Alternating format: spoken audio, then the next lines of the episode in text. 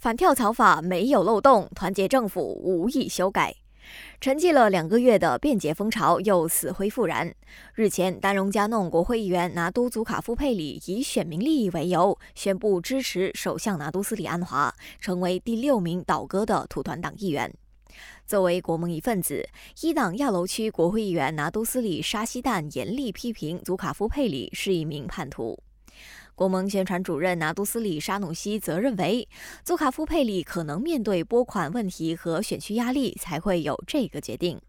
面对党内议员接连辩解，国盟抨击反跳槽法如同虚设，允许议员在不退党的情况下支持政府，要求团结政府马上填补这个法律漏洞。不过，掌管法律及体制改革的首相署部长拿督斯里阿沙丽娜坚持反跳槽法没有漏洞，国会议员支持首相不算跳槽。他说，现阶段团结政府只会专注于拼经济、改善福祉，所以不会也无意修正反跳槽法。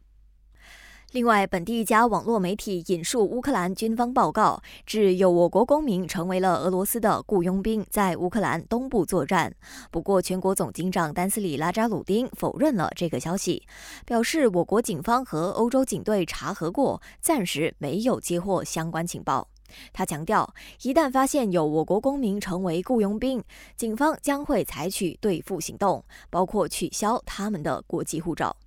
感谢收听，我是余文。